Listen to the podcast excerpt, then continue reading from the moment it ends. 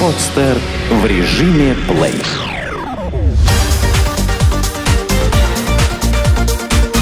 Банк.ру. Информационный дайджест. От чего зависит размер ставки по ипотеке? Средняя ставка по ипотеке сегодня составляет 10-15% годовых. И как бы нам не хотелось получить кредит по наименьшей ставке, у банкиров на этот счет есть свое мнение, с которым приходится считаться. Первый фактор, влияющий на размер ставки для вас, это первоначальный взнос, который вы готовы внести. Если уж очень хочется низкую ставку, то некоторые банки пойдут вам навстречу, причем даже и под 7-8% годовых, но с условием, что внесете сразу минимум 50-60% от стоимости жилья. Понятно, что для большинства граждан такая ипотека не по плечам. Наряду с первым взносом посмотрят банкиры и срок потенциального займа. Ипотека на 15 лет будет стоить 12% годовых. Больший срок кредитования добавляет к ставке еще 1-2%. Сбить ставку в меньшую сторону на 2-3 процентных пункта можно, оформив ипотечный кредит в долларах. Но здесь есть свои риски. Курс американской валюты уж больно волатилен в последние годы. И велики шансы как сэкономить, так и значительно переплатить по кредиту. Те, например, кто брал ипотеку в долларах до 2008 года, столкнулись с большими проблемами в кризис, когда доллар сильно подорожал к рублю. При этом зарплата, которую платят в рублях, наоборот у многих сократилась стоимость кредита будет зависеть и от личности самого заемщика. Безупречная кредитная история, регулярные выплаты без просрочек по прошлым кредитам, наличие счета в самом банке, который дисциплинированно пополнялся в последнее время, все эти моменты автоматически снижают ставку на 1-2%. Человеку с плохой кредитной историей просто откажут в кредите – а тем, кто допускал мелкие погрешности при платежах по займу, выдадут кредит, но по более высокой ставке. Также размер ставки по ипотеке будет зависеть и от покупаемого жилья. Если дом только на этапе строительства, то какой бы хороший заемщик не был, ему все равно предложат кредит по ставке на 2% выше средних значений – могут отказать в кредите, если клиент собрался покупать квартиру у застройщика, который не является партнером данного банка. И наоборот, по партнерским программам ставка слегка уменьшается. В какой валюте брать ипотеку? По данным Центробанка, за 7 месяцев 2011 года россияне оформили в валюте ипотеку на 12 миллиардов 200 миллионов рублей – Валютные кредиты остаются очень привлекательными во многом благодаря низким ставкам. В обзоре Центробанка сказано, что усредненная ставка по ипотеке в иностранной валюте в первом полугодии 2011 года составила 9,6%. Средние ставки по рублевым займам 12,2%. Валютные кредиты традиционно обходятся дешевле из-за низкой на Западе инфляции – Банки могут подешевле занимать доллары и евро, а затем выдавать их в виде более дешевых кредитов. Но минус валютных кредитов в том, что никто не может со стопроцентной точностью предсказать, сколько будет стоить доллар через месяц, полгода или год. А поскольку большинство граждан получает зарплату в рублях, то любое повышение валюты сразу повышает их расходы на обслуживание займа. По данным независимого института социальной политики, только 15% россиян, которые берут ипотеку, имеют накопление на черный день, хотя бы в размере нескольких ежемесячных окладов. То есть по факту все остальные 85% находятся в зоне риска и при серьезном повышении валютного курса не смогут вовремя вносить все платежи. Поэтому большинство экспертов убеждают россиян брать ипотеку в той валюте, в которой они получают зарплату. Может и не получится сэкономить, но зато не придется вздрагивать при каждом новом курсовом колебании. Что же касается тех, кто уже выплачивает ипотеку в подорожавших долларах или евро, то не стоит бросаться в банк с просьбой сменить валюту займа. Во-первых, с вас банк потребует немаленькую комиссию – во-вторых, кредит будут переводить по уже выросшему курсу. А в-третьих, сразу вырастет ставка, которая, как мы помним, выше, чем по валютным займам. Поэтому целесообразнее просто переждать валютный взлет. Центробанк и правительство держат валюту в узком коридоре и не дают перешагнуть за установленные пределы. А в спокойные времена доллар все равно снижается по отношению к рублю, что валютным ипотечникам как раз на руку. Как купить землю в ипотеку? Москва расширяется, и, возможно, купленный участок земли в Подмосковье совсем скоро станет частью столицы. Мечта хорошая, но как купить землю, если сотки в цене словно соревнуются со столичными метрами? Примерно лет 5-6 назад столичные банки стали предлагать покупку земли в ипотеку. То есть банк выдает кредит на покупку земли, которая до полной выплаты всего долга остается в залоге у банка.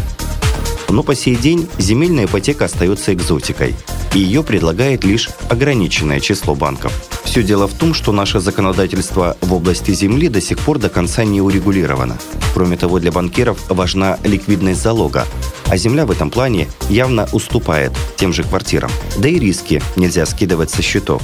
Рядом с вашим участком всегда могут построить какой-нибудь завод с вредными выбросами. В 50-х годах прошлого века именно благодаря земельной ипотеке решилась жилищная проблема США. Сегодня в странах Запада до 60% всех займов банкиры выдают под залог участков. Может и у нас банки ринутся занимать пустующую нишу? Пока же российскую земельную ипотеку отличает большой первоначальный взнос. В некоторых банках он составляет 40%. Сам кредит банкиры готовы предоставить на срок до 25 лет под 13-15% годовых. К заемщику никаких особенных условий банк не выдвигает – а вот покупаемому в ипотеку участку земли у банкиров есть пожелания. И не одно. Во-первых, участок должен принадлежать продавцу на правах собственности. Во-вторых, земля должна быть снабжена коммуникациями – электричество, газ, вода. В-третьих, банки не кредитуют покупку участков, которые расположены в водоохранной или резервной зоне – Кроме того, банкиры неохотно связываются с землей дальше 50 километров от МКАД и участками менее 5-6 соток. Зато заемщик выигрывает на страховании. Квартиру нужно страховать от ущерба, а вот голой земле этот риск не страшен. Заемщику при получении кредита достаточно застраховать свою жизнь и риск утраты права собственности на землю.